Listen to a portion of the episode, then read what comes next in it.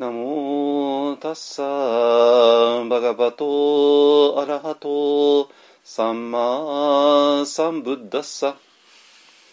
ナモタッサーバガバトアラハトサンマサンブッダッサ。ナモタッサーバガバトアラハトサンマサンブッダッサ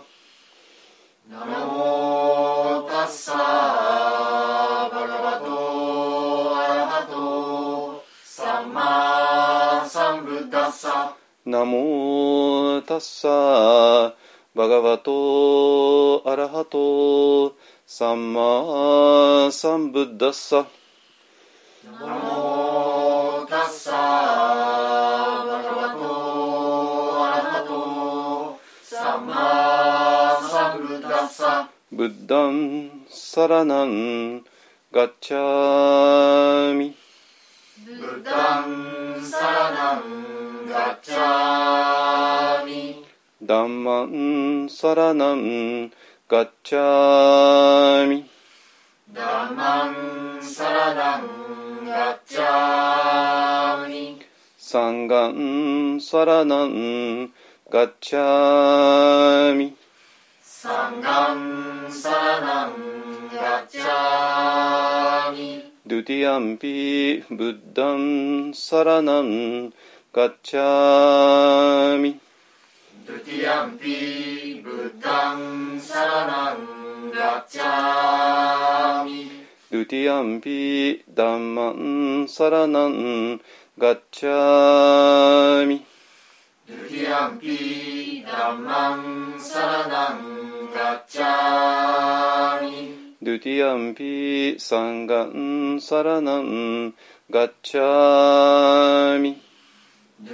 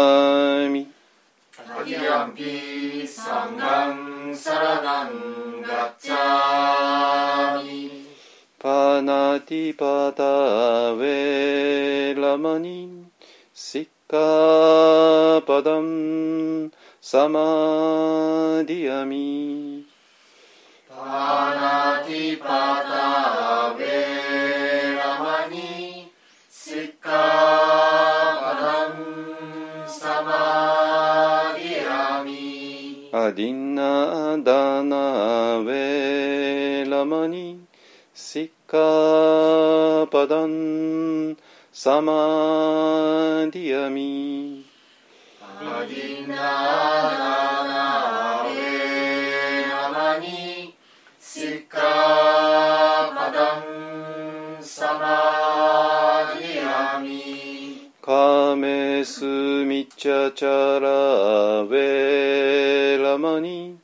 シッカパダンサマディアミ。カメスミチャチャラベラマニシッカパダンサマディ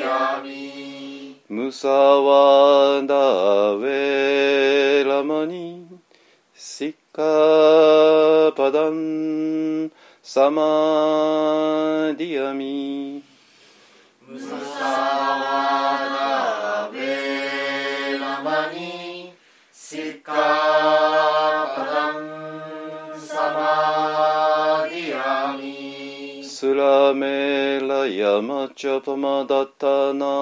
ウェラマニシッカパダンサマディアミスラメ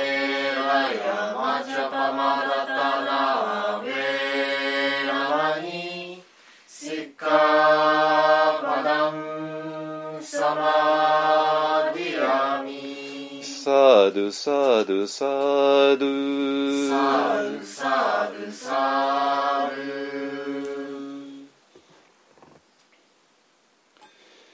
はいじゃあ般若心経ねいきましょう。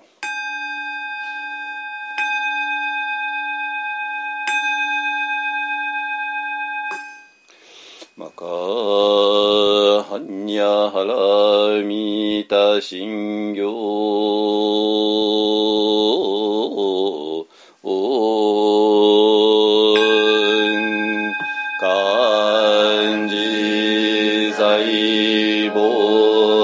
行寺ゃはらみたじしょけんごおんくどいさいくやくしゃりし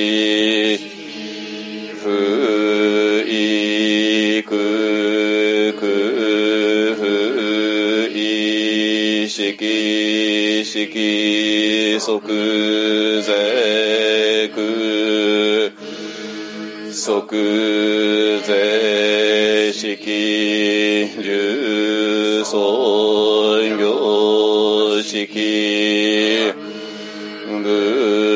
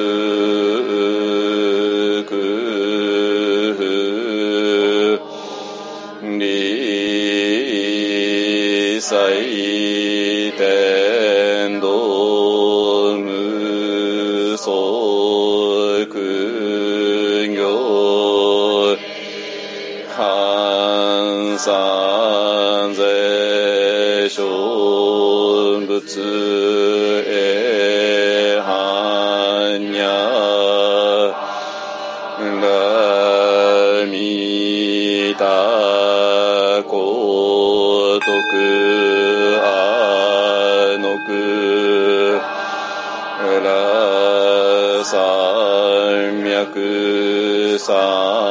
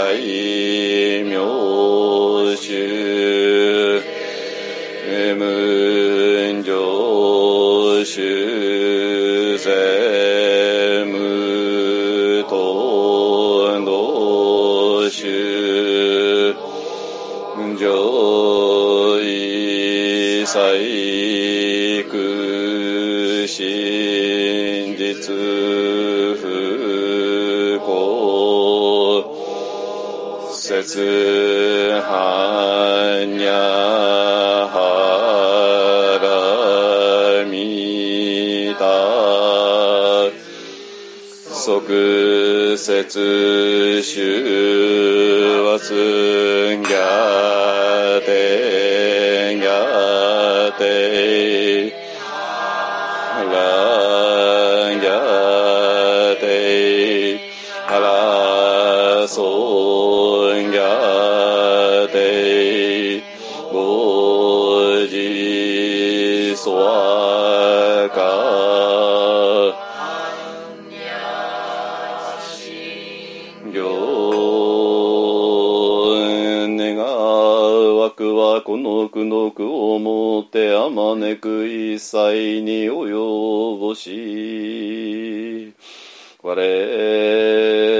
主上と皆共に仏道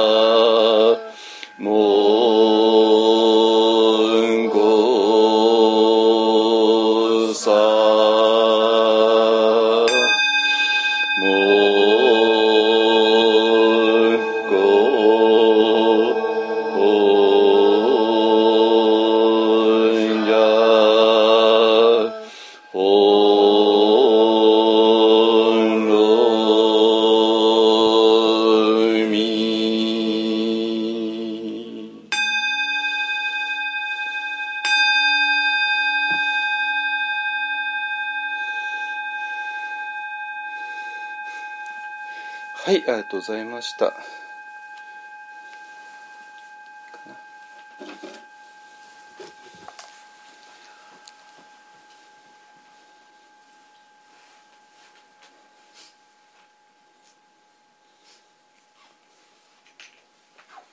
えっと、坂口さん入れたのかな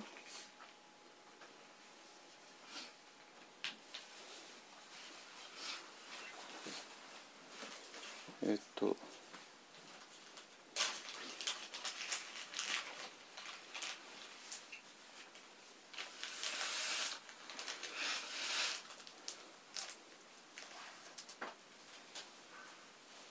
はいえ何坂口さん入れてるの？ちょっと待って。あ入れてるか。ああごめんなさいごめんなさい。今坂口さん入れるからね。はいごめんなさい。はい。坂口さん入れたね。はい大丈夫で。すはい。はいはい。すみませんね。私があのズームの後に変なの送っちゃった変な変ではないんだけど。あのはいはいはいはい。はい。ですねうんはい。え何？誰かいる？マリさん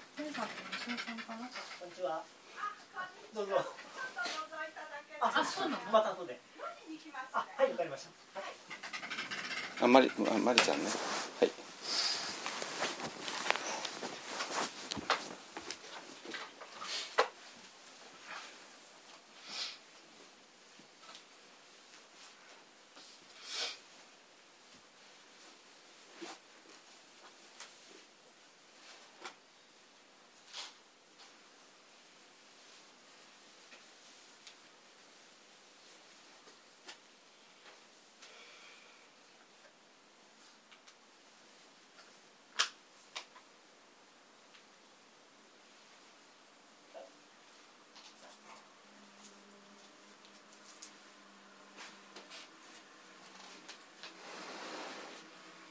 じゃあ始めます。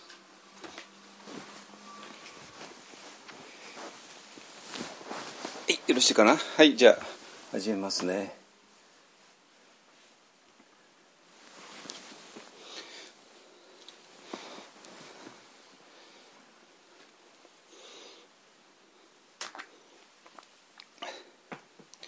はいえっとね今日ねちょっといろいろと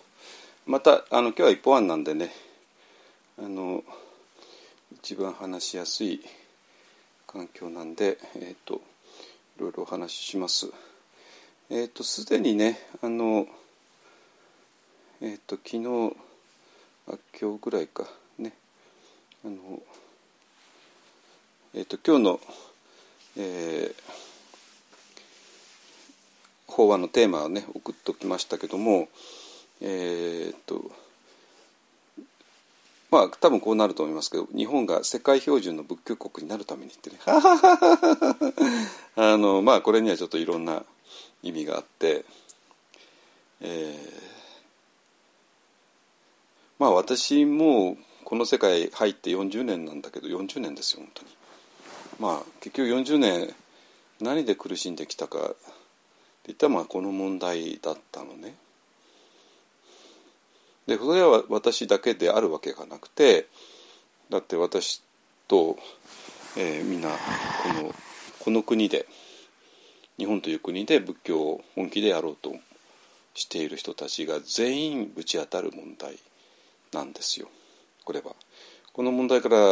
えっと、あ私関係ないよって言える人は一人もいないの本当に。あのでそれいいですよね。あのちょうどそれは新型コロナウイルスと同じで、えー新型コロナウイルスは地球上の全ての人にとって問題だったわけ。私関係ないよっていう人もあのいない。まあ中にはいるけども、えなあの新型コロナウイルスそのものが、ね、存在しないとかねいう人たちもいるしあのでその人たちは関係ないですよね。だって存在しないものをみんなが恐れてるから。ね恐れる必要がないよ、ね、何もする必要ないよっていうあれなんで。ね。えー、とだけどまあ普通は、えーまあみんな多かれ少なかれ恐れてね、えーまあ、特に恐怖を、ね、持っている人たちから、まあ、非常に理性でもってどう対処すべきか。ねえーことを考えてる人からいろいろある、ね、だからまああの要するになんていうかなあの、ね、自分は部外者だよっていう人は残念ながらいないわけですよ。まあほんほんの一部の人たちを除いてね。あのでそれと同じように今日お話しする私の仏教の話は、えー、と仏教を本気でやろうとした時にいきなりぶち当たる問題。であると同時に私そんな仏教興味ないというかほとんど興味ないね。っていうそこのあなたも興味あるんですよ。なぜかというとあなたの先祖が400年前にこの問題に関わったから。400年間ねあの関わってきたから。でここから、えー、と例外的な人っていうのはほとんどまあいなくて、えーね、なので、えー、と今日お話しする問題は日本の仏教に興味を持って本気でやろうとしている人から仏教に全く何の興味もない人から、ね、全員の問題です。ね。それはコロナウイルスが全員の問題であるのとほぼ全く同じで、ね。えー、となので、まあ、コロナコロナに関してはね私は、えー、と関係ないよっては、まあ、誰も言えない、えーくて、えーとまあ、ものすごくコロナが心配っていう人とまあちゃんと対策取ればまあなんとかいけんじゃないのってね、えーいう人とねあの分かれるでしょうけどもね。でまあ今日の問題もあの今日取り上げる問題もまあ多分そうなるかと思いますけれどもね。でそれでねあの昨日ちょっとねツイッターの方でも話題になってたんだけども、えー、と政治家のね野田聖子さんですね野田あの聖って書いてね松田聖子さんと同じ聖子ですねあのが、えー、とこの人はねどこでも、えー、とツイッターのプロフィールでもあといろんなところでもね、えー、とこれを掲げていて、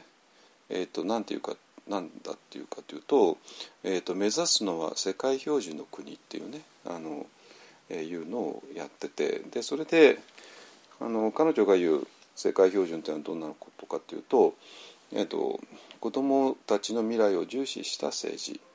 えー、とフェアな国づくりを力強く推進、えーとまあ、あのこの人はまあ有名なあのお子さんがね、えー、とちょっと障害を負った、えーいてでそで、まあ、要するに当事者なわけですよね、えー障害児障害児っていう問題に関してはね。でそれでも本当にまさに戦ってきた人ですね。でフェアな、えーまあフェアじゃない部分がたくさんあるからあのしてね、えーなんで、まあ、世界標準の国、えーそういう子供とか、ね、フェアいろんな、まあ、フェアっていろんな意味で、まあ、もちろん男女平等がどうのとかねいろいろ民族間がどうのとか、まあ、いろいろあるでしょうけども、えーでそれを世界標準の国にしていきたい、ね、それを、まあ、自分の政治目標としているそうです。ねえーとまあ、ちょっと今日はあのここはね、えー、と政治については一切あのあの突っ込まないスタンスなんで、えー、とこれ以上言わないですけども私一度だけね野田さん会ったことあって、えー、と名古屋駅だったんですけどね名古屋駅で、えー、とちょっとお見かけしておなんかあのすれ違ったとおこのここの人何なんだってね、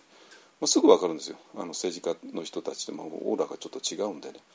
あの普通の人たちとは。で、えっと、ちょっと一瞬あのあれしたんだがああ野田さんだって野田さんはあのあの岐阜県ですからね。あの、えっと出身あの出身というかあの選挙区がね。なんでまあ名古屋はしょっちゅう来てるんでしょうけども。ね。あのえっとまあさすがにはと思う。ね、えーまあまあ多分日本で総理女性の総理大臣が生まれるとしたら、まあ、この人だってまあ普通言われてますけどもまああのこの人も人気があるんだかないんだかよく分かんなくて あの特に政治家の間ではね。あの多分自民党のものすごいあの、ね、戦略をたけた人は自民党がいよいよやばくなったらまあ多分この人出すんでしょうけどね、まあ、自民党は生まれ変わりましたっていうね あの感じのねあれで。だけどそうじゃない限りはまあねあのいつもあの総理大臣のねあのあ総裁あ総理大臣はそあの総裁ですね。総裁選に出るのにちょっと推薦人が全然足りないっていうね。いう感じですよね。はい、えー、と だから別に野田さんの話じゃなくて、えー、と世界標準の国っていうのをね今日はちょっとあのお話ししていきたいなと思います。えー、とっていうのは仏教っていうのはもう完全に世界仏世界の宗教なわけね。だから当然あの世界標準のいろんなことがある。えー、とだけどもそこからなんか、えー、とずれちゃうのがあってでそのズレっていうのは一体どこで起きたのか、えーとまあ、これは本当にいろんなあのあの日本の仏教史のいろんな難しい問題やんなきゃ分かんないんですけども、うん、ただ、えっと、私の現場の感覚から言うとやっぱりやっぱり400年前のね、えー、徳川初期のあの、えー、あそこら辺が大元なんではないか。でまあ、もうその前にももちろんあるのはあるでしょうけれどもやっぱり今のお寺っていうか今の仏教界を完全にあの規定しているのはあの辺りでしょうね。あのえー、で今日はね非常に面白いちょっと資料が手に入ったんでそれをちょっと読んだりとかあと昨日ね、えーと、飯田さんのあの名古屋のね生ダムのお坊さんですけども、えーと、飯田さんと藤村さんという人がねあの主催している、えーと、私を囲む会っていうのがね Zoom であってあの30人近くの人がね集まってくれてくださってでそれちょっともお話ししたんですけども、えーとまあ、そこはあの一方のねいつものメンバーも結構来てくれてたんだけど、えー、そうじゃないね全く私とは縁のなかった人たちも何人かいらしてでその人たちに、えー、どれぐらい、えーと、話がね通ずるかどうか、えー、っていうことを確かめるために、まあ、ちょっとあの非常にききあの貴重な機会、えー、でもあったで、えーと、その辺りをね全部整理してお話しできたらいいのではないかなと思います。ねえーと、だから日本を世界標準の仏教国にするために、えー、っていうことはまあ残念ながら世界標準じゃないよねっていうのが あの当然あのあるんですけどもあの、えっ、ー、と、そこをね、えっ、ー、と、じゃあどこがどういうふうに世界標準じゃないのか、えー、そしてそれはどういう原因でこうなってしまったのか、えー、そして逆じゃあこのままでいいのかっていう話といやこのままじゃやっぱ良くないでしょう。とするんだったらばじゃあどういう打開策があるのかっていうね、えっと、その辺りをねちょっと丁寧に丁寧に紐解いていきたいなと思います。ね、はい、えーえっていうのはあのなんていうかな物事っていうのはいきなり完成品を見るとよくわからないんですよ。でそうなんだけどもそのそれが出来上がっているいく過程を見ると物事のいろんな本質が見えてくるわけね。例えば車もう完成した車を見たって、えー、あそうですかって感じで、ね、車の本質でなかなか見えないわけですよね。で車が実際にねトヨタとかホンダの工場で組み立てられていく様子を見ると車の本質が見えてくる。でまあ家も同じですよね家。いきなり家が建ったらああ建ちましたねですけどもあの建ててる最中見ると非常によくわかる。で今ちょうどねあの一本案のお隣さんが、えー、家を建てていてそれが非常になんなんていうかなあの、えー、伝統的なやり方ですねあのいわゆるの、ままさにプレハブの反対、えーと、プレハブみたいに、えーと、工場でほとんど作っといてでそれをいきなりクレーンでわーってねあの吊り上げて入れて。でもあとはちょっと微調整するだけであっという間にできちゃうっていうね。あの一本案でも一本案の近くでもね、えー、そういうふうにできたあのお家お家がね何軒かあってあっという間にできちゃいますよね。当たり前でそれはもう工場で散々作ってきたからですね。でもうそれをあの基礎工事したところに乗っけるだけね、えー、で感じで。でそういうあののと全く正反対の、えー、作り方をお隣さんやってるんですけどもなかなか屋根まで行かなくてね あの屋根のな胸胸胸木っていうんですかねあの、えー、を今ちょっとやったりとかね柱をやったりとかね一応1階と2階の大まかな柱も立ってるんですけどもまだまだあのしばらくかかりそうな感じで。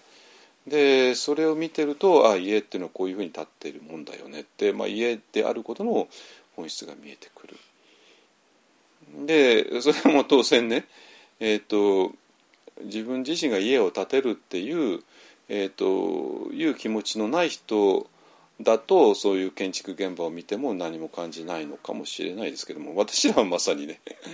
あの、まあ、すぐじゃないですけどね、まあ、何年後かには同じように家をあのお寺を建てたいなとね思っているので、えー、と非常に隣の建築現場が気になる。ねえーのと同じように、まあ、今あの、まあ、まあ私らは単に建物を建てるって話ではなくてお寺そのものを作るっていうことを、ね、やっていてでそうすると嫌でもなんていうかなお寺っていうのはそもそも何なのねもう出来上がったね有名な名刹なんとか寺っていうのがドーンとあってねまあ本当に境内も広くて立派で、ね、本堂もでかくて、ねえー、とそれ見てるとなんかよく本質は分からないああ綺麗だねってね、まあ、観光客としてね行って楽しんではいそれで終わりだけどもでもいざ自分がお寺をゼロから作るっていう計画をプロジェクトをねあの持ってお寺とはそもそも何っていう、えー、あたりから考え始めると本当に非常によくわかるですよいろんなことが。で私自身もこの世界に40年1982年からあの、まあ、1981年ぐらいから、まあ、あのもうもうお坊さんになろうと思って、えーと、ちょっと内山老師のあの提唱の会に通ったりとかねしてで80あそうか1981年の秋にはもう安泰寺にえっ、ー、と摂氏には行ったことあるんですよ。あのまあ在家の在家の参戦者としてねまだもちろん髪の毛あった頃で。でそれで、えーと、82年の春から安泰寺に、えーと、本当に入本格的に入ってまあもちろんあと頭剃ってサムエでねまあ見習いでやって。で83年にえーと、正式な、ねあのえー、外州の得度を受けて、ねあのまあ、衣装さんとの有名な写真ねみんな見てると思うけども。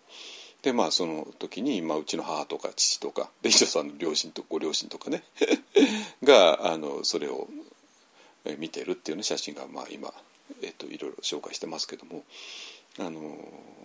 があってね。だからまあ1980年代の初めからですね。だからちょうど本当に今2021年ですか。ら40年ですね。で40年、えーとまあ、ずっと、まあ、仏教に、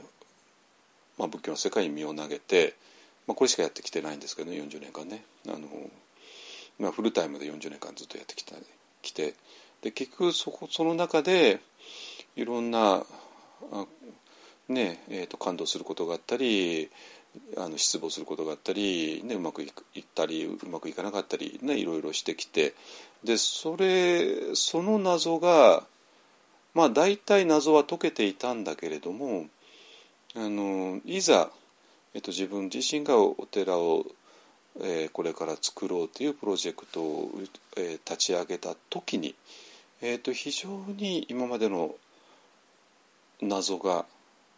どんどんどんどん溶けていくのにはちょっと今びっくりしてるっていう感じなんですよ。分かりますかね？言いたいことがね。えっ、とそれであのえっ、とその辺りをねえっ、とシェアしていけたら。だからまあそこで今日は世界標準で野田聖子さんのあのなんか政治的なあれで使ってるみたいですけども私はまあ野田さんとは違って政治的ではなくて、えーと、宗教的な文脈で今世界標準で使いますけどもまさに、えーと、私はあの日本のお坊さんとしてはかなりねあの世界の経験がある方だと思いますね。私とか衣装さんとかね。あのもう若い時から、えーとえーとさまあ、お互いに30代の初めか、ね、30代初めでもう海外へ行ったんで。でそそれ以降ね私も彼もあの海外とは行ったり来たりって感じでね、えー、なのでで、まあ、世界の仏教の現場を我々はまあ、よく知ってる。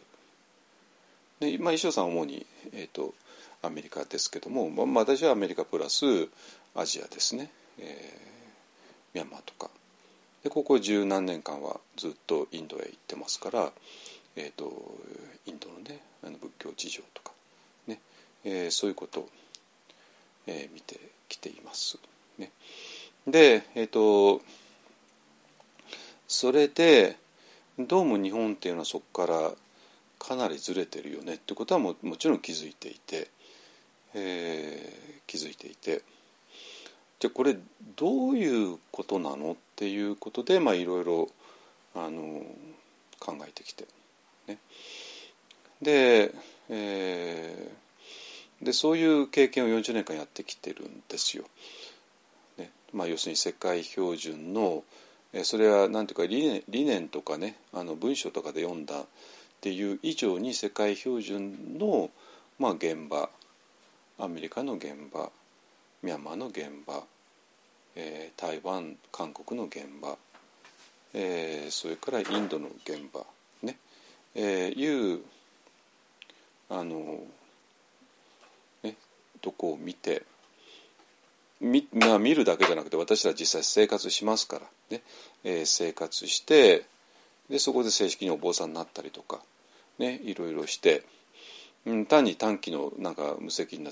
旅行者じゃなくて、まあ、そこに本当に深くコミットして、やるってね、えー、ことをしてきてでそれと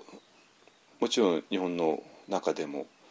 えー、修行したり、えー、お寺をの中でいろいろしたりね。で、まあ、今一方案というちょっとあの完全に、まあ、ほぼプライベートな空間でやりながら、えーとまあ、一方案だけじゃ狭いので、えーと、日本各地のねあの、えーと、お寺さんと関係持ちながらそこで、えー、そこの本堂を使わせていただいてね、えー、やるってことをもう10年来えー、10年ぐらいもやってますよねそのぐらいやってるか。ね、あのなので、えーとまあ、そこで、えー、その、まあ、日本のお寺の場合は大体2種類があって、えーとまあ、私らの仲間のお寺ですね。あの四国の道道さんだとかね、えーと愛知のあの犬塚さんだとかね、えー、そういう、まあ、私は本当にサンガの仲間のお寺へ行ってでそこのお寺の本堂でやる、ね、そうするともうあの道道さんにしろ犬塚さんにしろまあ本当に、えー、そこのお寺の住職なんだけども、まあ、私らのの仲間として一緒に座禅して一緒に勉強してね一緒に失業としてっていうね、えー、そういう関係ですね。だからまあそれは本当に一方案のまあ延長みたいな感じでやってるしでそれとは全然別に私とその一方の参加ではないんだけれどもあの京都や奈良のね有名なお寺非常に環境が良くてでその場所も広くてねっていうところをお借りして、えー、やる場合ね。あのでそうするとそこは私らとは友達関係っていうわけではないので,、えー、でそこでそういうとこであの場所をお借りした時の、えーとまあ、いろんな反応があるんですけども まあそのいろんな反応を受け,、えー、受け止めながらねやっているっていうことですね。まあ、そういうことをね、まあ、この10年間、えー、やってきて、まあ、それに関しては何のトラブルとか一切なかったんですよ。あのまああるわけなくて、えーとまあ、私もそこら辺はちゃんとあの、えー、向こうの立場を分けのは理解した上でやってますのでね。で、えー、でそうなんだけどあの一回だけちょっと私があのちょっとお寺とあれななななんでこうなるのっていうのが、えーと、分かんないことがあってでそれが、ええー、とオウムの事件の前ですね。1992年から1995年にかけて3年ぐらいだったかな。あのえー、まあ3年というか2年半ぐらいだったと思いますけどもまああのえーと、京都総統全センターっていうね、えー、ものをやっていてで、え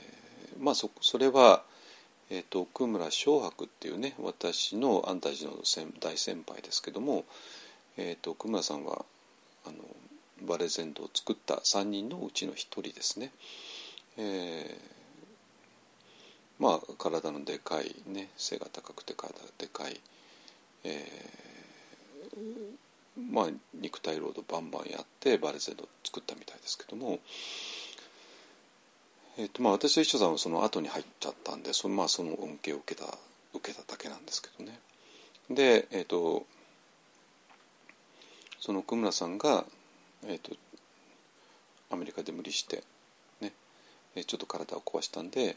えーと、京都に戻に戻ってきてそれでまあ活活動の場っていうことで。えーと、競争総突然センターっていうのを作ったんだけどちょっとなかなかうまくいかなくて。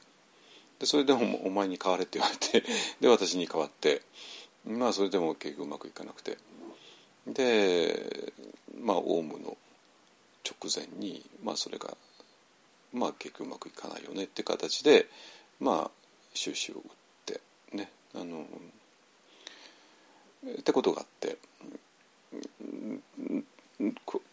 まあだから私もそのど真ん中にいたんですよね。え、このことに関しては私あんまりあんまりね話したくもなかったんで話したことなかったんですけどもえー、っとまあ今から振り返るととてつもなく貴重な経験をしたんだなってねことが分かります。え、っと今からちょっとある文章を読みますけども何て言うかな私自身がまさに当事者だったえー、で私には全く理解できないロジックとでき理解できない、まあ、ある人たちの感情っていうのかな、えー、があって私には到底理解できなくて。謎だったんですよ。謎だったわけね。えどうして？ってね。でその謎を変えたままちょっとこれはまあこの謎がね あの謎があのたくさんあるところでは、えー、活動しにくいから謎がない場所で、えー、活動しようっていうねいう方針で、えー、やってきました。ね、でえっ、ー、と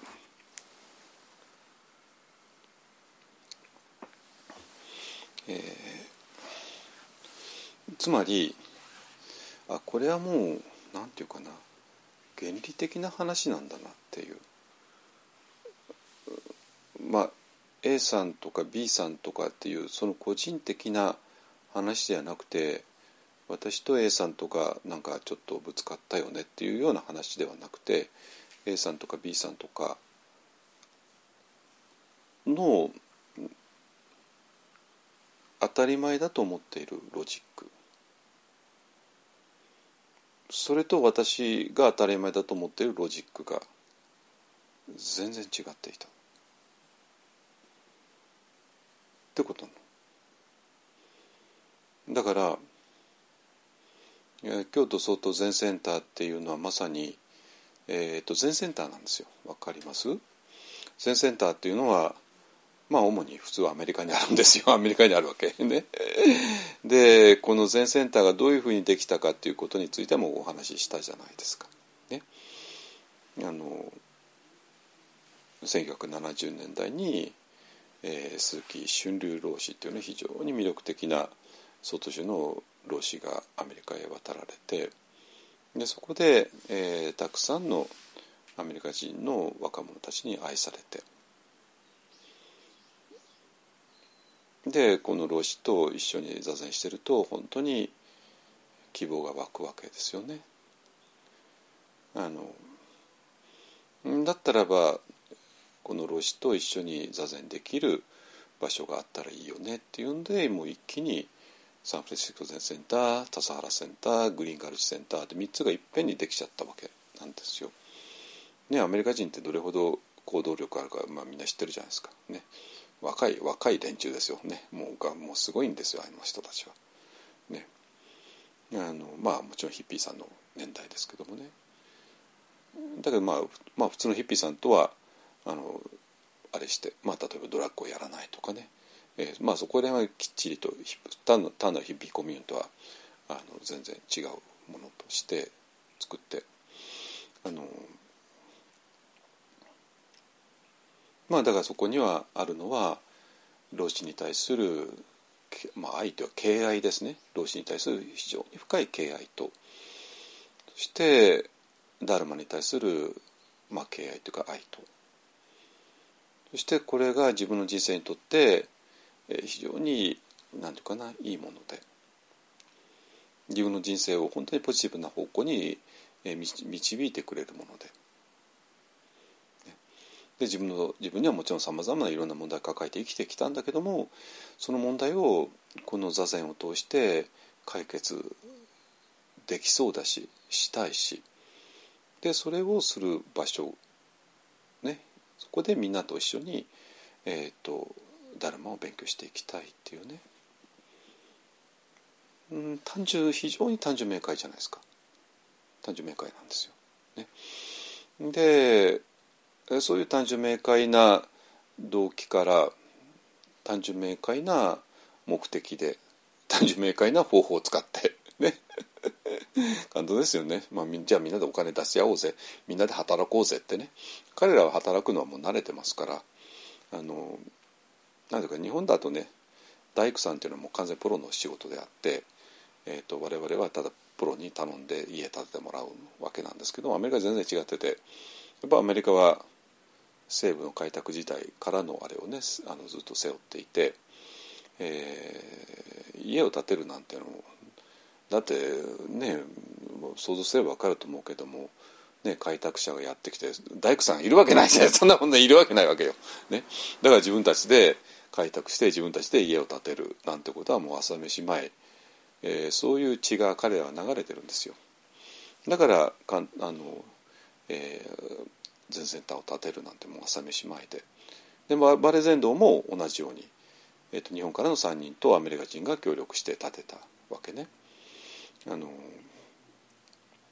でそういうふうにいやじゃあちょっとみんなでお金集めてじゃあみんなで労力をオファーしてで建てようぜっていう感じで建っていく。それ何のため？敬愛する老子のために、えーと、一緒に座禅をする仲間のために、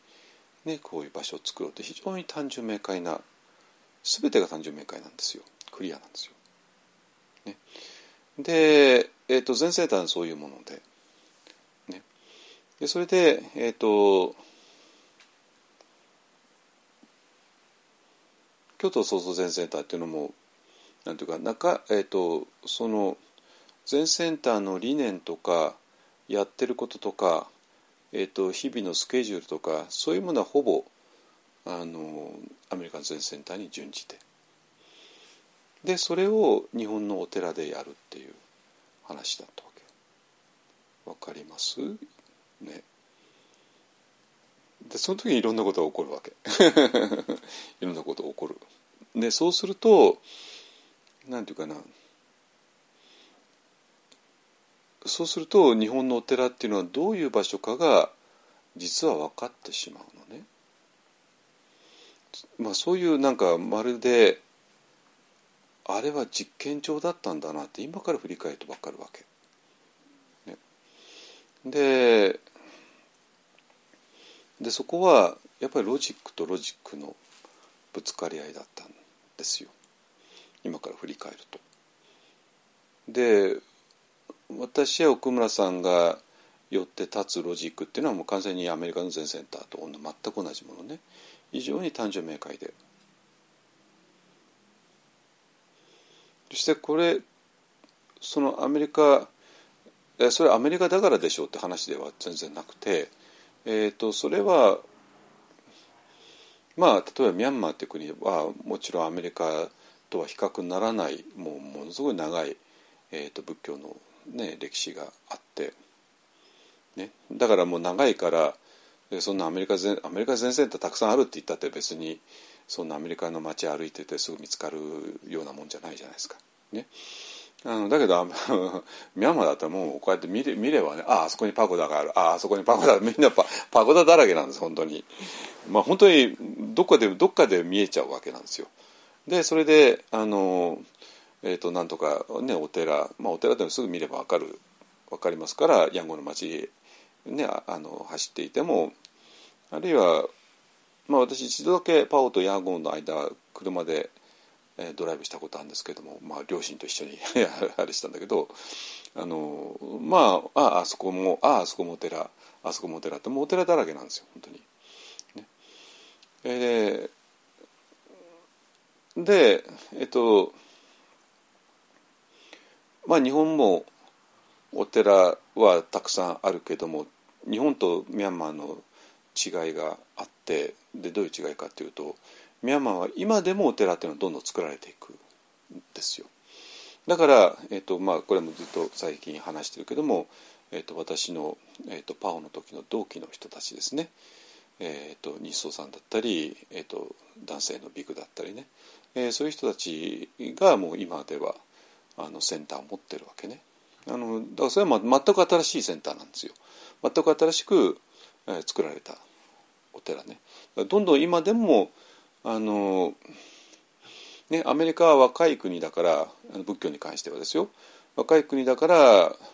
ねえー、とカリフォルニアあるけども真ん中のねあのミネソタとかそこにはないよね。じゃあ建てようよねっていうそういうノリでテキサスにはないよね。じゃあテキサスにも建てようよね。っていうノリで今少しずつ作られていくけどもミャンマーなんてもうもう古い古い国でたくさんあるんです。それでもなおかつまだ新しいお寺建て建てられてるんですよ。それはもう非常にあの瞑想を教えるうまいねあの、まあ、例えばディーパンカーってまあ多分日本の人でも知ってると思いますけどもディーパンカーセアレねあの人はもちろんまあ本当天才的な宗教瞑想の先生ででそしたらディーパンカーさんをあの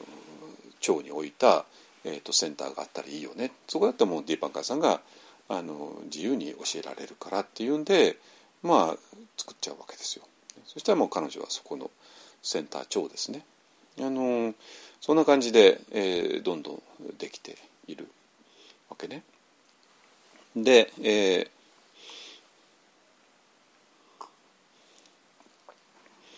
でえっ、となんていうかなあの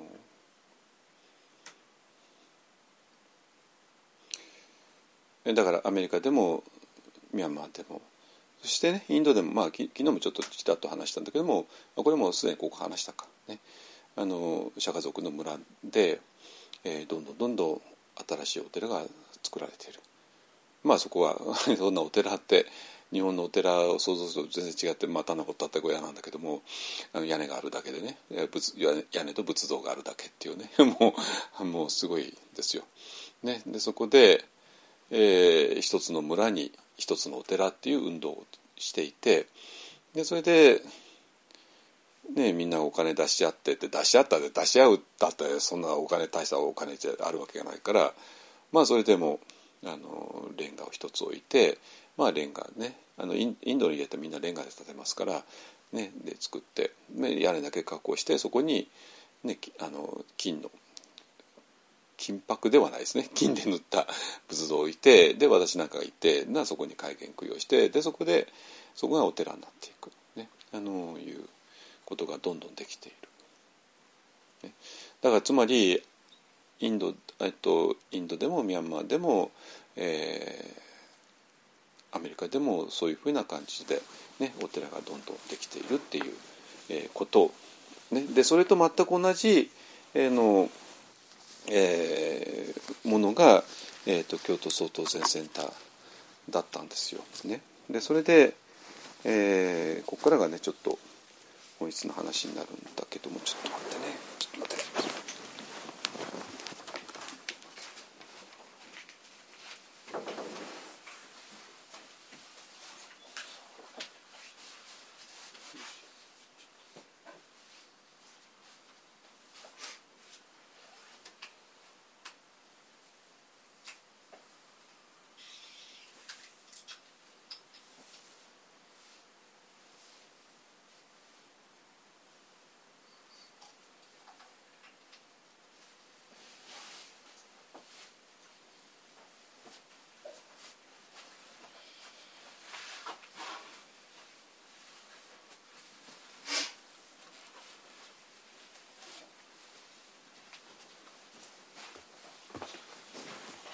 ちょっとね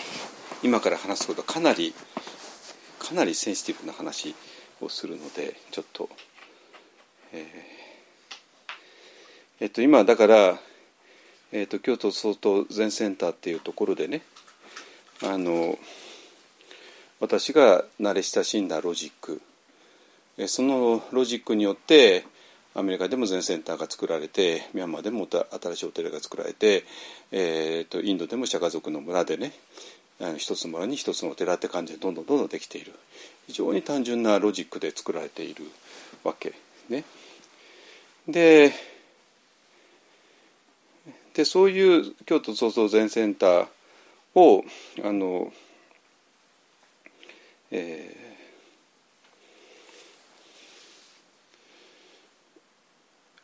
まあ、日本のお寺でやったやっていた。でその時に違うロジックに我々は出会ったの。つまり私のロジックはあの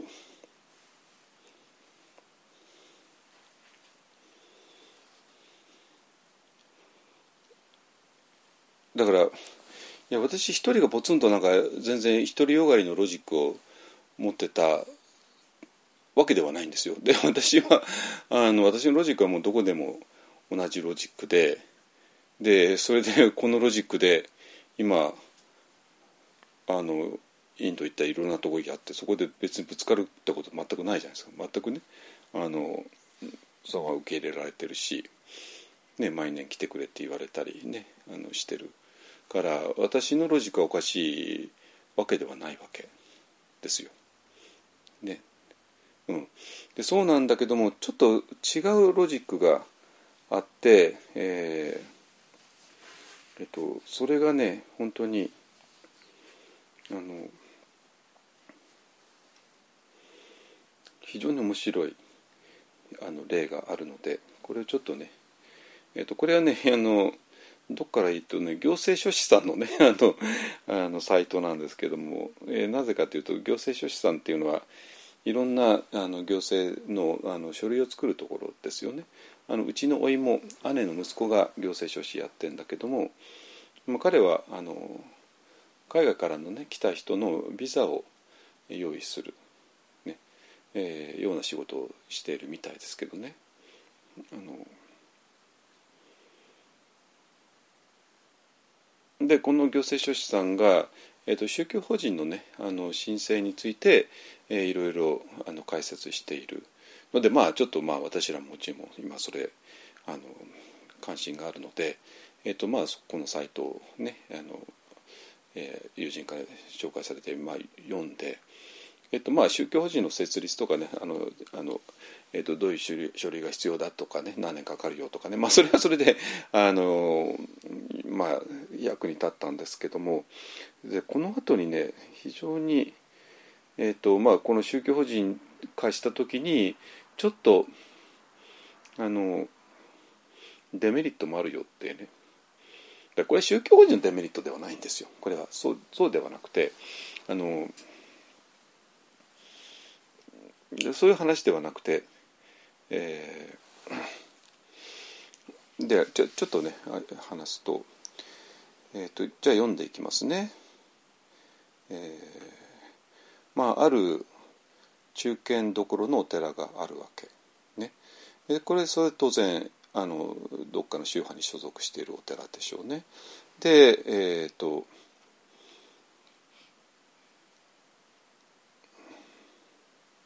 えー、と副住職さんが多分この感じでは30代40代、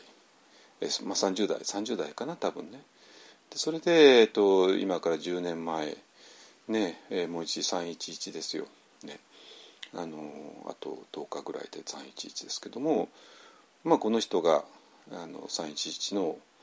あの被害を見た、ね、津波津波に襲われて地震に襲われて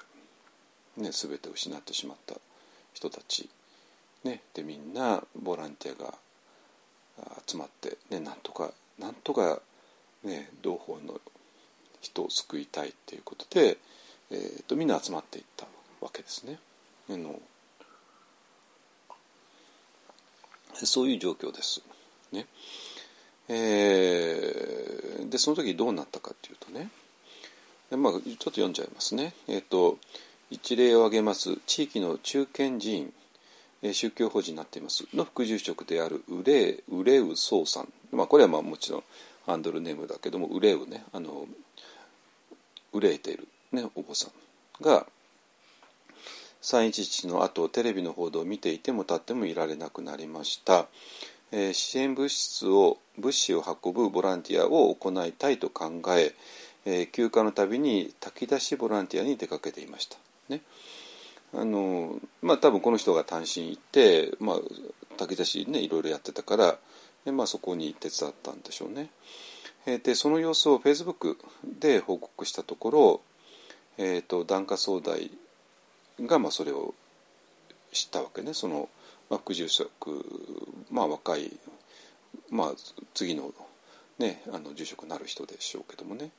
えーがまあこういう、えーとまあ、多分、まあ、宮城とか岩手とかね。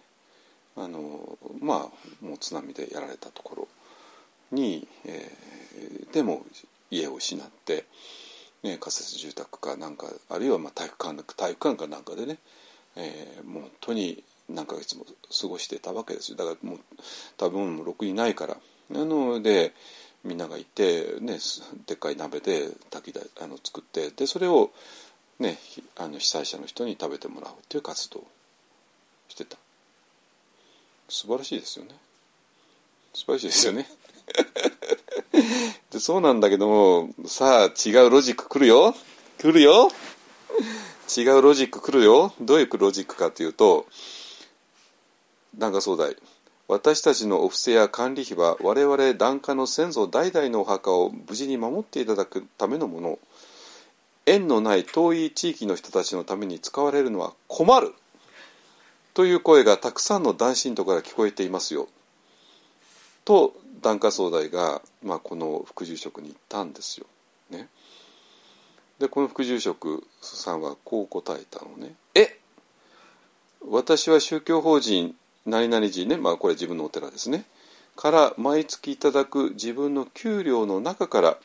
新幹線代も新幹線代もね交通費も炊き出しの費用も、ね、捻出しているのですが、ね、別にお寺から特別に何かもらってるわけじゃなくて毎月もらってる給料の中から全部交通費とか払ってやってるんですよってお寺に迷惑かけてるとは思えないっていう話ですね。はいこのまた次のロジックも来るよ。檀家総代これもすごいのよ本当に。その給与とやらは我々檀家が納める管理費やお布施から出ているんじゃないか。で副住職おっしゃる通りですが私は一宗教者として黙って見ていることはできなかったのです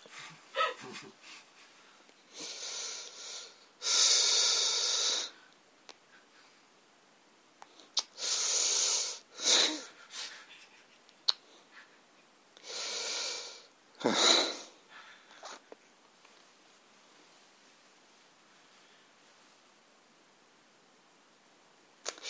っとね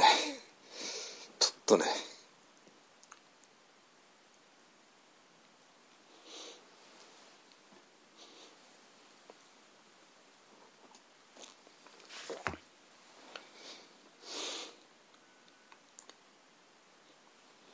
はいこれですねここなんですよ急所はね。えー。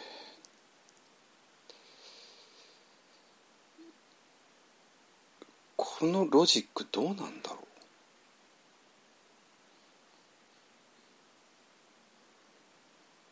う？まあこ,、まあ、これこれあの行政書士さんのサイトだからまあこれ誰もが読めるね。あの別にこれこれがもうここのサイトの目的じゃなくてあの宗教法人をどうやって どうやったらあの申請できるかのまあ本当に事務的なあのを情報を出すサイトの中の流れとしてちょっと宗教法人、えーとしてしまったらこういうことが起こる可能性があるよっていうね、まあ、まあ実際にその例を知ってるんでしょうね。まあ、この行政書士さんとこのあの副大副住職どういうつながりか分かんないんですけども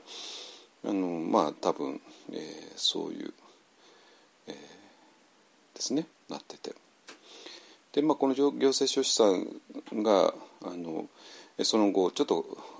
これは行政書士さんの文章ですけどね、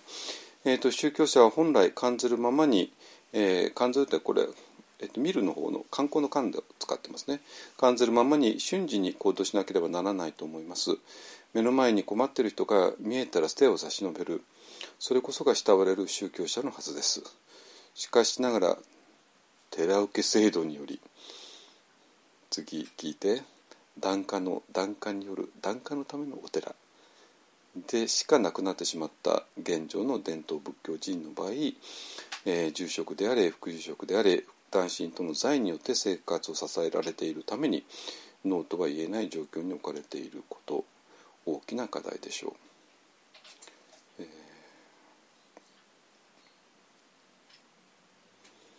ー、えっとお釈迦様僧侶が何者からもう縛られないようにするため蓄財できるものを伏せされることを、えー、禁じました。お釈迦様存命当時僧侶は泥で染めた今朝えー、泥じゃないんだけどね。木の木のあの木のあれを木のあれをあの煮詰めたあれですね、えー、今朝だけを身につけ金銭愚かあの煮炊きしたものも受け取ります。煮炊きしたものというよりか、えーと、次の日に持ち越せるようなものは受け取らないってこと。その日に、えーと、宅発朝だけやるから朝やったものをお昼までに全部食べてあこれちょっと明日まで取っとこうってね。それはそれはないってことね。あのだって取っといたらもうどんどんどん増えてくるからね。だからあのお釈迦のところはもう毎朝ね宅発行ってでそこで、えー、食べてまあ要するに何も持たないって話ですね。あのえー、3年一発っていった3種類の衣ですね。12あともう一つあの冬のねあったかいもんね。とあとあの、えー、鉢ですね。お鉢あの食食器ですね。それだけがビクの、えー、持ち物だ。として許されていた。ね。えー目の前の困った人の話を聞き手を差し伸べ共に考えお礼とお礼として今ここで食べられるものだけを伏せとしていただく、え、それが仏教の在り方でした。えー、あまあ、この行政書士さんちょっと仏教勉強してるかなと、思う思うね。うん、いうことなんですよ。あのいやだから法人化するのはどうなのっていう話なんだけどそれ関係ないですそれその法人の中身の話だからね 法人の中身の話であのだからえっとこのねロジック私よく知ってるロジックなんですよ。あのもちろん理解できなくて。だけどもこのロジックが今のお寺を支配していて、ね、でこのあのえっと、ロジック一体どこから来てるのって言ったらもう簡単な話で徳川家康だからなんです。徳川家康から来てるっていうだけの話で。でなんていうかなあのまあ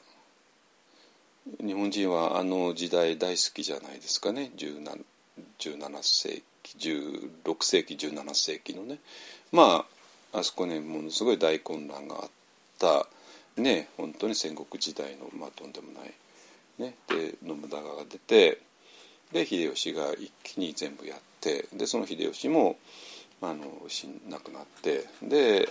後を徳川がね受け継いででだんだんだんだんとね大阪を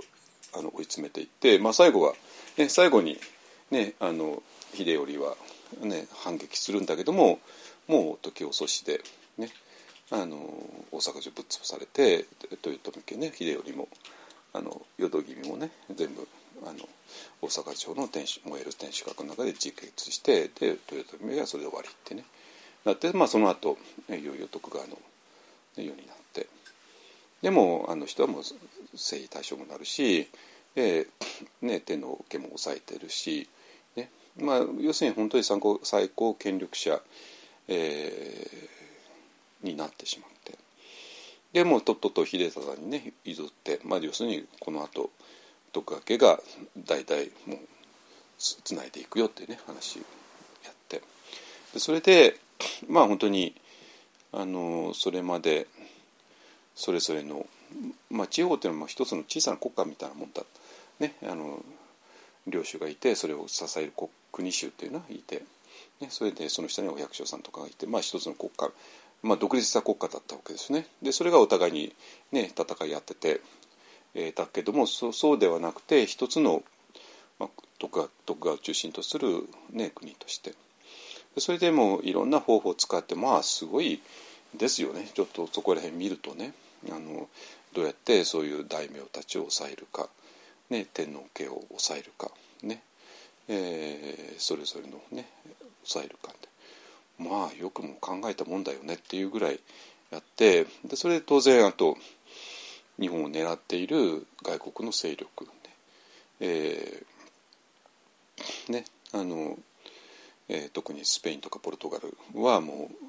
う野心があるから、えーその人たちがまあキリスト教を使ってやってきてでその後日本を乗っ取ろうっていうのは多分もう見抜いたんででキリスト教もあの禁止して、ね、でそれで、えー、全てのお寺えー、全ての人がそれぞれのお寺に所属しなきゃいけないっていうねいうふうにして言われるお寺受け制度ですね。でそして寺お寺がもう本当に役所になったわけですよね。でそれで、えーまあ私らが、えー、と鎌倉市に引っ越してきたら、まあ、鎌倉市に住民票を届けることから全てが始まるね。健康保険も年金もパスポートもね、住民票がなかったらどうにも動かない。ね。えーいうふうななって、まあ、教育もね。あの、えー、と医療も全部そうなってくるわけですよね。だからどっかの市役所に住民票を出さない町役場に住民票を出さないという選択は私らの場合はなくて、えーそれししなかったもホームホームレス、まあ、いわゆるホームレスになってしまって何も支援を受けられない状態ですね。えーそしたらあの路上で寝る寝るしかなくなるってわけね本当にあの寒い中でねあのまあ最近そんなに多くないですけどまあさすがに新宿あたりでもねまだ寝てますよね。あのえっとなっててでまあそういうふうにしてお寺に所属しなきゃいけないくなった。ね、でそれで、えーまあ、それを寺受け制度って言うんだけれどもあの、えーどこをどう考えたって、ね、徳川家康っていう人はまあ本当に日本全部をなんていうかな取り仕切ってでお互いが勝手なことをできないようにあらゆる規則をあの制定していってでその中に大名たちもあの身動き取れなくなるし天皇家すらも全く身動き取れなくなってね、えーで豊臣も全部潰してね。でそれで日本国民をずあのでキリスト教を排除してで日本国民をどういうふうに支配したかっていうとやっぱり、えーお寺っていうものを一番ね、えー地方地方に置いてでそこで、えー、全ての日本国民を、まあ、国日本国民っていう概念はなかったでしょうけどもあのお抑えたっていうことですね。でそれで、えーそこに、えー所属した檀家の人たちがいてでそこのお寺に全て、えー先祖からのお墓とか何かやってでそこに、えーそこでお寺ができてでそうするとこの例えば百軒のお寺檀家さんがいたらこのお寺はやっぱ百軒の檀家のためのお寺になるわけ。ですよ。当然ね。でその百軒の檀家の、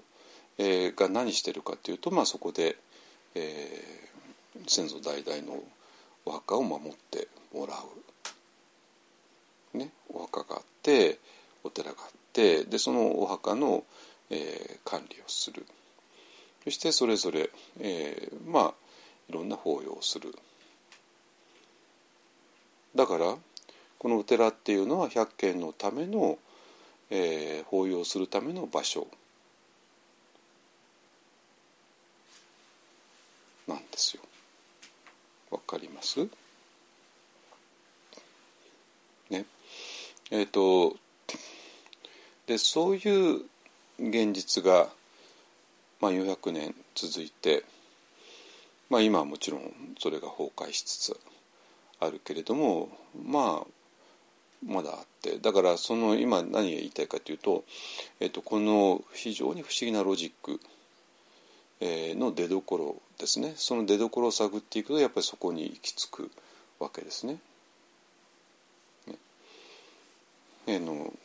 まさにあの今この檀家総大さんが言われた通りなんですよ。あの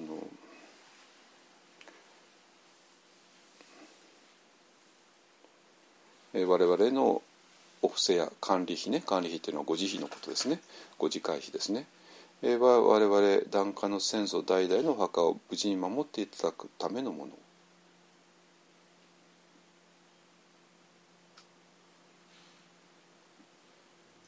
で縁のない遠い地域の人たちのために使われるのは困る。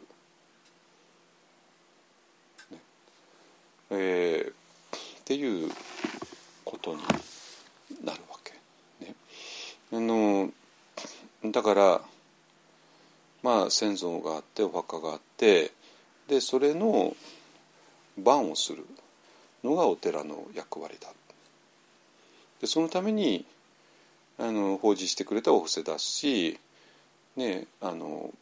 本堂を建て直すんだからももちろんお金出すしでそういう、まあ、考え方理念なわけね。でじゃあそこに何がないかっていうと、まあ、全部ないんだけども 全部ないんだけどもあのなんていうかな。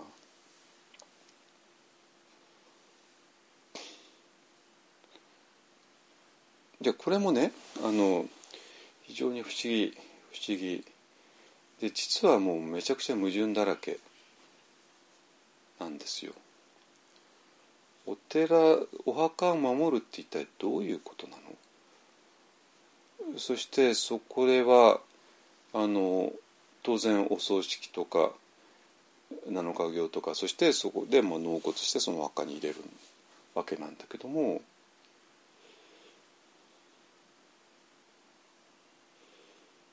なんていうかなそのじゃあそもそもね仏教のお葬式っていうのは一体何なのっていう話なわけね。でまあこれもこれは昨日のちょっとあの、えー、私を囲む会でもやったんだけども要するにあの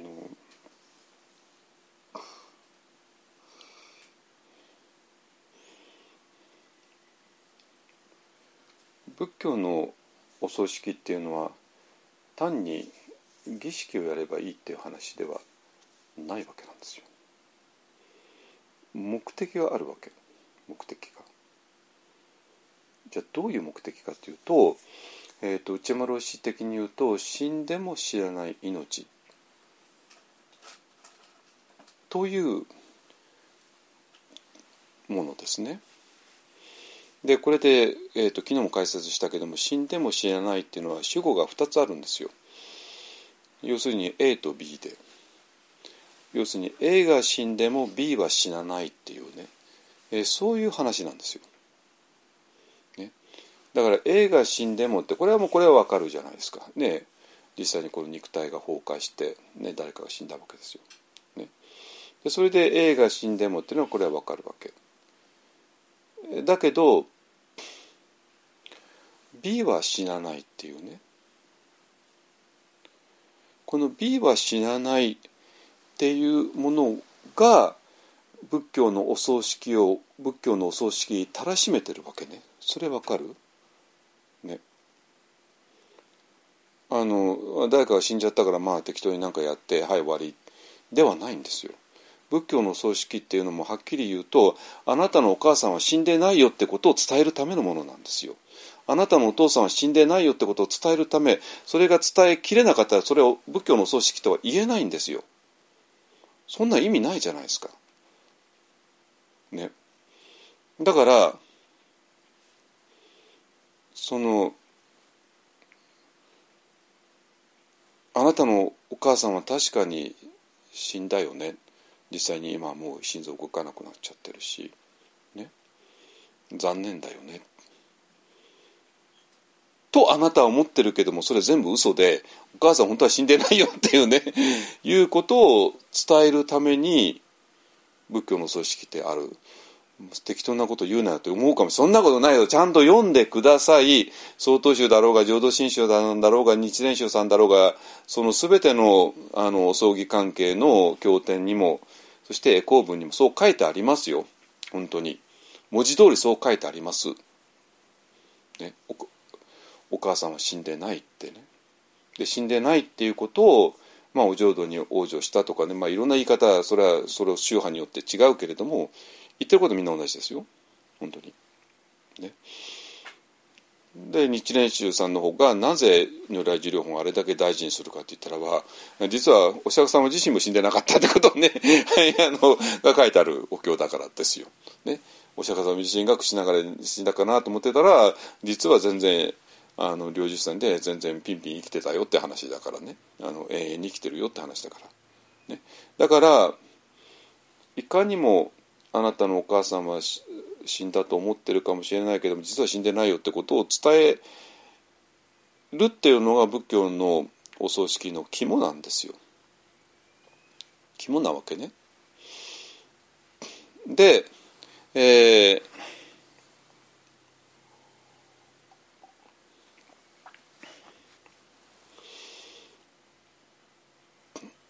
でこれはもうあのえっと以前も話したけどもまあそれを、えー、死んでも知れない命って言われたのが、まあ、私の前の師匠である内山幸四郎氏なんですけどもでまあ私の場合ちょっとそこが屈折していて あの内村氏が1998年に亡くなって。えーと、亡くなった時に内丸氏のお葬式の時に、ね、内丸氏のご遺体を見てで私のなんか信仰っていうか何か揺さぶられてしまって。で内山老師のね亡くなった子、まあ、A ですね。は亡くなった。だけども内山老師の B っていうね死なない命っていうのがちょっとあのあの時の私には見えなかった、だから死んでも死なない命っていうことを言われていた老子ですらあの亡くなられてしまった。だからその B の方がその当時の私には見えなくてでそれでちょっともうこれはどうにもならどうにかしなきゃっていうことで、えーまあ、ミャンマーまで行ってで、まあ、それで B を発見したっていう、まあ、そういう話なわけですよ。ね、だからなんていうのかなその単に先祖のお墓を守ってもらうためになんてレベルでこれもう仏教ですらないわけなんですよ本当に。だからなんていうかなこのこの美っていうものを信じきれるからその例えば鈴木春龍老子っていう人を通して B っていうものが見えてきたわけねアメリカ人たちに。だからもうみんな興奮して一気にお寺全センターを建てようよねっていうふうになったわけ。そしてそれはもちろんミャンマーでも同じで、ねえー、でインドでも同じでインドね大変苦しい場所ですよ本当に生きていく本当辛い場所ですよ。でそうなんだけどもダルマっていうものを通してそこに希望がある、ね、だからこの村に一つのお寺を作ってでそのお寺っていうのがもう希望の場所なわけね。なぜ？それは美を象徴する場所だから。死なない命の方をね。だから日本からお坊さんが来るよって言った時にもう大歓迎をしてくれるんですよ。本当に。なぜそのお坊さんが希望を連れてきてくれるから、ね、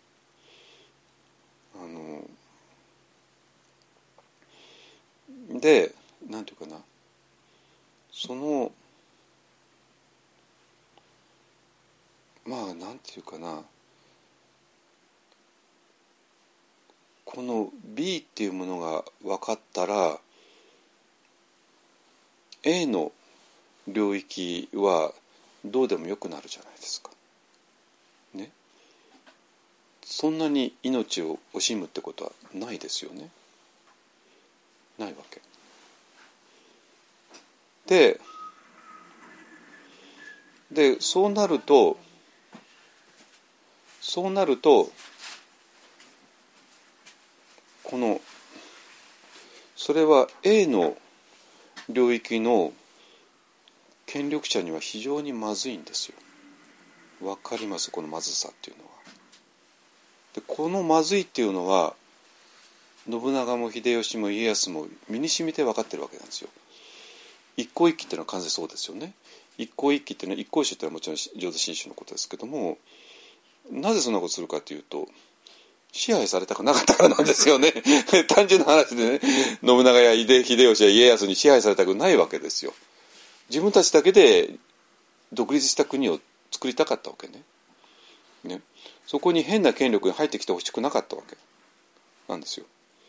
だから自分たちだけでやりたい。それを信長も秀吉も家康も許さなかったからまあ武力衝突になっちゃったわけ。でこれは怖いわけね権力者にとってね。なぜかって言ったらば B を知ってる人間は A のとこでコントロールが効かないわけなんですよ。普通コントロールお前殺すぞが一番怖いですよね。お前殺すぞだから言うことを聞けってね。で言うこと聞くわけですよ。みんなね 言うこと聞くわけね。だけど、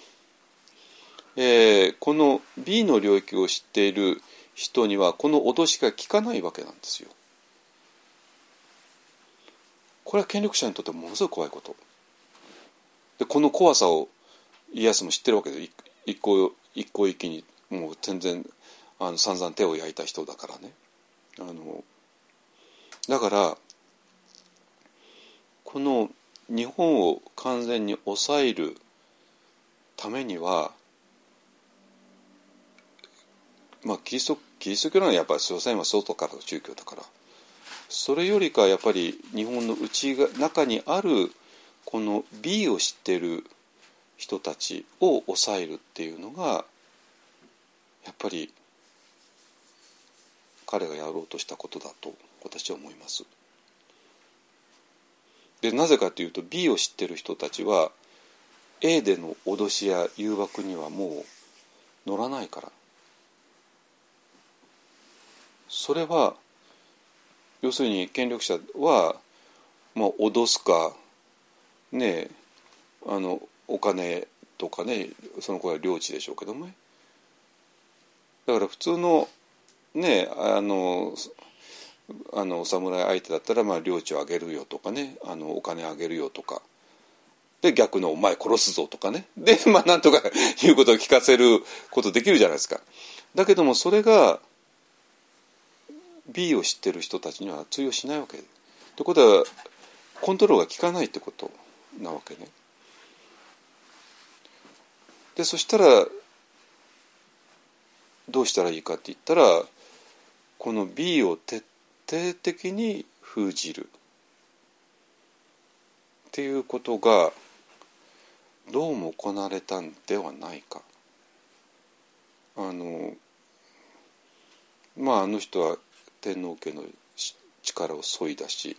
まあ、それぞれの大名がねでき勝手にあのお城を勝手に作るあのかあの改築するとか、えー許さないしで一つの国には一つの、ね、お城しか許さないとかね、まあ、いろいろ抑えていったわけですよ、まあ、要するにそういう力を完全に抑えるためにね。でまあその結果として260年もあの、えー、と平和が続いたというのはその通りでですけどもそこにはやっぱりものすごい無理があったのは私らやっぱりあの考えるべきで。ででこの、えー無理が何かというとその、えー、と B の領域をある意味この世から、えー追放する。B の領域にアクセスできないようにする。でそうすると今私がずっと言ってた世界標準のお寺とかの反対になるわけね。世界標準のお寺っていうのは、えーそれぞれ鈴木春流老師とかねいろんな人たちを通して B の領域が見えてくるわけじゃないですか。ね、でそれで鈴木良師とあの座禅一緒に座禅をすることによって、えー死んだら終わりではないもう一つの世界が見えてくるわけね。でそれで老師とのためにあのお寺を作りたいセンターを作りたいっていう気持ちになってセンターが作れてくる。だからそれはみんな B をモチベーションとしているわけなんですよ。世界標準のお寺の出来方はっていうねそういうそういうことなの。いい？それがあのアメリカでもミャンマーでもインドでも台北でも起こってる台湾でも起こってる。でそれが世界標準です。だしお釈迦様って素晴らしい人を通してみんなが B の領域を感じ取った。だからとんでもない大金持ちね今で言ったらビル・ゲイツかイーロン・マスクかねあの辺りですね。あの人たち。だけどあの人たちだお金いくらだでもしょうがないってこと分かってるじゃないですかね本当に本当にね。もうだからそしたら最後この全てのお金を全部お釈迦様にあのドネーションして。っていうのは A の領域ではお金はものすごい有効だけどもそれもどうせ限界があるようにだってこの肉体なんかいくつまで生きていくか分かんないんだからそしたらやっぱり B の領域にアクセスしたいと思うのは当たり前じゃないですか。ね、そしてそのお釈迦様が強烈にこの B の領域への、えーいをへいざなってくださっているとなったらば自分の全財産全財産をこのお釈迦様とサンガのために投げ出すっていうのは当たり前なことですよ人間としてね。あのことがでそそれ以来仏教の寺っていうのはそういうふうにできていたつまり B の領域に対するものすごい強烈なあの憧れとと熱意と、ね、ものによってでそれはもうお釈迦様の頃から1970年代のサンフランシスコまでずっとあの貫いているってことなわけですよ。だけどもこれは権力者にとっても非常に怖いことですね。なぜか A, A における脅しと誘惑が一切通用しないって話だからね。でその時にじゃあこの、えー、と B へのアクセスをどうやって封じるかとなったらお寺を潰すしかなくてお寺を潰すっていうのはなんかお寺を建てさせないとかねいういうような話ではなくてお寺を建てる時にこの B への憧れに基づいてお寺を建てるってことを禁じるってことなんですよ。見えてきた？見えてきた？ね。そしたらこのお寺とお寺をねえーえーに対してお布施を出す人をダーナをする人をダーナパティって言うんだけどもでそのビンビサラオから1970年代のサンフランシスコの若者たちもみんなダーナパティなんだけどもダーナパティを突き動かしているのは B の領域に対する非常に熱い思いだったわけですよ。ね、でもそういうダーナパティではなくて全然それとは違う檀家によって、えーお寺を、えー作る。あお前はあのあそこのお寺の檀家だよってねなって。でそうするとお寺の成り立ちそのものにその今言ったような、えー、と B のね死んでも死なない死なない方の命を今 B でも死んでも A って言って死なないのが B ですね、えーこの B の領域に対する非常に強い憧れと、えー共感と、ねえー感動と、ね、によってお寺を作るっていうことを禁じてそうではなくて全然別の理由でお寺ってものを作った。全然別の檀家っていうものを作った、えー、と世界標準のダーナパティではなくてお釈迦様標準のダーナパティではなくて、えー、とそれの本来は日本語訳のはずだった檀家っていうのが全く違う意味に使われてでそれで檀家とお寺っていうのがワンセットでできた。でそうするとそこで何が致命的だったかっていうとこの B に対するアクセスですね。がもうない。でそしたらこのこのお寺っていうのはこの檀家さんたちがお金出したものでだから私たちの先祖のお墓をちゃんとあのあれしてよね。でそれ以外の目的のためにお寺を使うのはやめてよねって話になるじゃないですか。ね当然。だから私らがご自会費として出したお金からねえっ、と宮城とか岩手へのね新幹線代を出して あの被災地のためにあの炊き出しするのはやめてよねって話になるわけ。すごくないですか？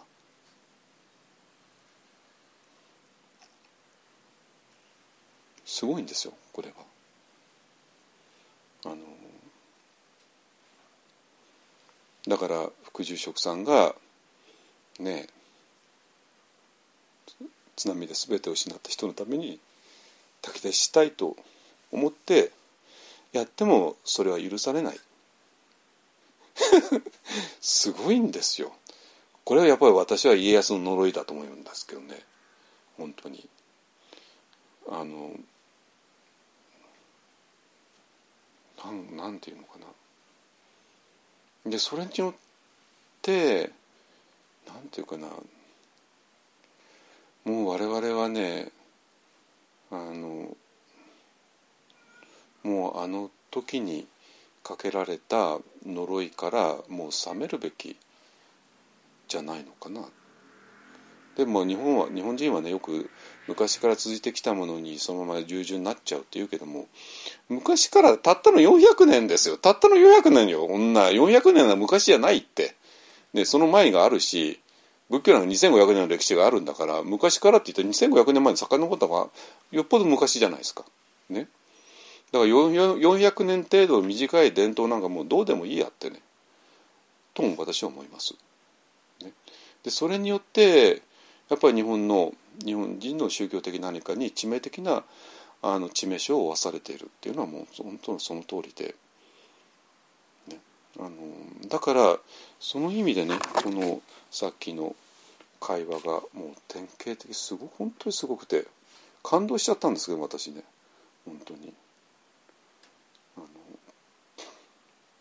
私たちのお布施や管理費は我々の檀家の先祖代替の墓を無事守っていただくためのもの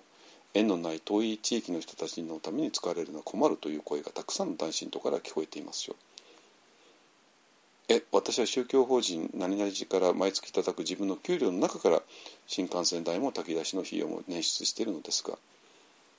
その給与とやらは我々檀家を納める管理費やお布施から出てるんじゃないかおっしゃる通りですが私は宗教者として黙って見てることできなかったんですってね。何を黙って見てられなかったというと津波で全て失った人たちのことをよ。これすごくないですか？えー、っとそうなんでえっとだからあの宗教法人にはこういうデメリットがあるよっていう話。これ全然違う話でこれほら寺分け制度宗教法人としてあげるからデメリットがあるって話で。別にそうそうじゃない宗教法人は全然成り立つしでまあそれを私らあの狙っていて。で我々のだって責任役員とかねまあどうせもう作らなきゃいけないけどもだって責任役員なのみんなだからね 皆さんだからね文句つける？文句つける？つけないでしょ？あのね新幹線出す出すなよとかに言わないじゃないですかそんなもんね。で一緒になっていくじゃないですかねもしあれがあったら。あの私らがやったらもう責任役員がね檀家総代がみんなして宮城やねあの南三陸行って炊き出すじゃないですかねあのそういうことなんですよ。ね。あのなのでえっ、とこれ非常にまずい。まずい。めちゃくちゃまずい。あのだからだから根本的に矛盾してるわけね。あのだからそこまでお葬儀を大事にするとしてもだってお葬儀っていうのはこの B が保証するものね死んでも死なない命の方ね死なない方の命がないお葬儀だったらお葬儀にも何もなってないわけなんですよ。でそれでお葬儀の台本を書いた人たちは完璧に B が分かってる人たちが書いてるわけ。だけどもこの、ね、徳川幕府によってそこら辺もう致命的にやられたのでもうその B の領域にアクセスする方法がなくなってしまった。でそうすると B の領域にアクセスすることができなくてえーと、台本を読んだらもう棒読みには決まってるじゃないですかこんなもの。ね、あので棒で棒読みのお葬儀しかないからもうだんだんみんなそんなのまあお金ある人は続けるでしょうけどお金ない人はもうこんなの意味ないよねって決まってるわけでね 当たり前でそんなものはね。あのだからだからじゃあじゃあお葬儀が悪いとかお葬儀が悪いわけないじゃないですか。ね。そうじゃなくてお葬儀っていうのは B, に B が全て保証するものなんだからまずは B に、えー、アクセスしてあ本当に死んでも知らないんだなことが分かるってことが大事ででそしてこのそれに対する強烈な憧れや熱い思いや何かに基づいてじゃあみんなでそういう場所を作ろうよねっていうダーナをする人のことをダーナパティ本来のダーナパティでこれが世界標準です。でこのダーナパティによって作られお寺が作られるってことこそが世界標準です。でそうやって作られたお寺だからこそ、えーと、本当のお葬儀も当然できるし、ね、でそうじゃないくてできたお寺だったらそれは無理でしょうって話で、ね、そしたらもうそこでの、えー、宗教活動っていうのはもうほぼできないよね。でだからそこではあのなんていうかな。まさに檀家の檀家のためのお寺ってなってしまってその檀家一体じゃあそこで何をするの？一体あなたは何をしたいの？って話になっていや先祖のお墓を守るとかねお葬儀をするたいそれはそれは無理だって B っていう領域がなしにお葬儀成り立たないし納骨も成り立たないのよ本当に。だからお墓自体が成り立たないの。こんな石だけ建てたって意味ないの。ね。それがお墓がお墓にならないの。そんなんじゃ。だからそれはあなたの先祖を守ることにも全然なってないの。っていう話なんですよ。っていうことです。だからごめんなさい先祖供養もできていないですそれだったらば。ね。先祖のお墓がお墓になってないんだから。ねあのいやちょっともうこれはがっちり言いますよ本当に、ね、あのそういうことですねはいえー、となのでどうやら我々は、えー、徳川幕府によってやっぱりこの B の領域へのアクセスを禁止されたっていうのも明らかです。本当に。あのなぜかなんでお前400年前のこと分かるんだと言うかもしれないけど それは400年後の現状から見れば400年前のことを推測できちゃうわけなんですよ。本当に。で私は400年後の現状を知ってますからね。でこれななんでこうなっちゃったの？本当に不思議で不思議でしょうがなかったんだけどもその後いろいろ調べるとやっぱりこの400年前のここによって致命的致命傷を負わされたんだなってことは分かって。で私はこれと一切関係ない外の領域知ってますからね。アメリカの全センターもミャンマーもインドも全部知ってるから。だからだから日本だけは非常に特殊だっていうもの分かって、ね、だからあの野田聖子さんじゃないけども世界標準の国へですね。まあ、野田さんとちょっと私があの世界標準の意味は違うけどもあのまあ私も本当に日本を世界標準の仏教国、えー、とそれにはまずはこの B の領域に対する非常に強い、えー、熱い思い。その熱い思いから生まれるダーナ、ね。えー、をするダーナパティ。によって、えー、お寺っていうのが作られるべき。でこれはいやこれべきって言ったって、まあ、どんどん今作られているの、えー、本当にお寺でもそういう非常に単純明快な場所なの。ね、なもうインドの釈迦族のあのもうお寺見てよ 本当に非常に単純明快に作ってるじゃないですか本当にね。でインドのね30代のおお兄ちゃんがお兄ちゃんって言っちゃ失礼だけどあのまあ臨床心理士の人がねもう一人で二人で頑張って、ね、瞑想セン作っちゃってるしプンネの近くでね。でミャンマーミャンマーだってもうもっとわーって作っちゃってるしアメリカでも毎日毎日前世が生まれてるし、ね、台北だったらもう、ね、中国仏教は我々が支えるんだって、ね、台湾の人も頑張っちゃって、ね、もう台湾あんな狭い国島なのにもうやたらに仏教の寺たくさんあるんですよ台湾とかね。だから、えっと、もうその世界標準になりましょうよ。ね、もう我々は江戸幕府のあのまあキリスト教は完全だあの弾圧。仏教は生殺しですね。あのあの政策のあの趣旨を理解した上で、えー、それからも自由になる時期が来てると思います。そうじゃない限り日本人は救われないなと思ってます。はいえー、ねあのまあ、これでね私が40年間いろいろ苦労してきたもののようやくこの正体が見えてきたかな。ねえー、で、えー、そうじゃない全く新しい、えー、お寺をねあのこれから、えー、作っていきたいなと思っています。ね、はいえー、っといいいいかな。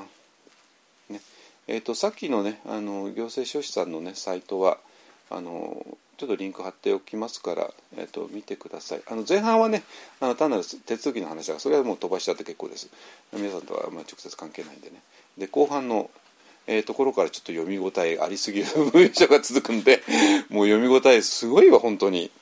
あのあるので素晴らしいです。単なるあの行政書士さんのどうやったら宗教法人を作るかというサイトに過ぎないのに あのこれ日本仏教の秘密まで踏み込んじゃってるなって思って思います本当に。ね。はいえっ、ー、とそういうことです。ね。えっ、ー、とねそれでね 来週なんですけども、えーと、来週ねうちの母が、えー、ようやく100日を迎えます。ね。100日を迎えるので100日の法要と,、えーと、納骨をねあの健常寺の正当院さんでえー、したいと思います。これはちょっとねあの身内だけでやりますので、えー、なので来週の日曜日はちょっともうお休みさせていただきます。ねえーと、土曜日はやりますよ土曜日はねあの土曜日は、えーとね、朝からやりますから、ねえー、そうしてください。ねえーと、それとね今年はあの春の彼岸接心ね、えーといつもあの京都のあの台北のケリーさんのお宅でやってたんだけどさすがに去年はさすがにもうコロナのためにあのできなかったし、えー、で今年もねちょっとわざわざ京都行くのもあれなんで、えーと、一方こちらでやります一方案プラス不式案でね。あの男性の方に不式案泊まってもらって、えーと、女性は一方案泊まってもらってでそれ以上の方はあの、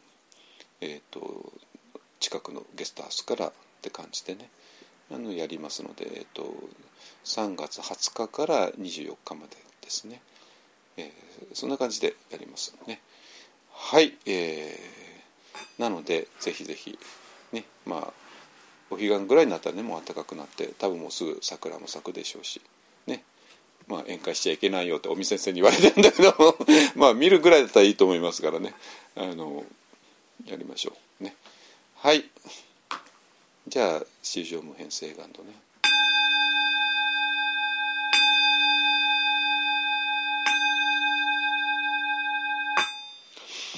主上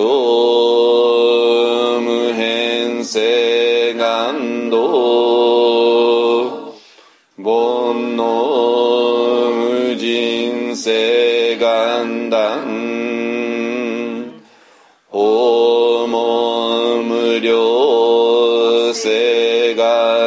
く仏道無常誓願上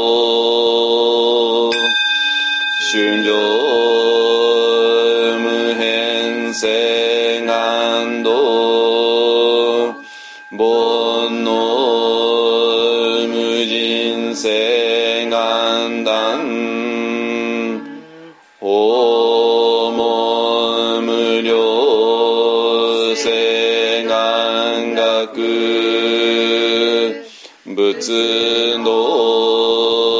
無常性願上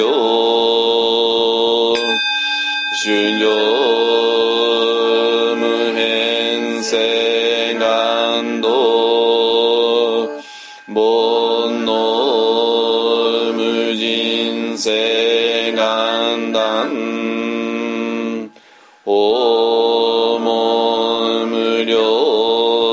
量性願学。仏道無常性。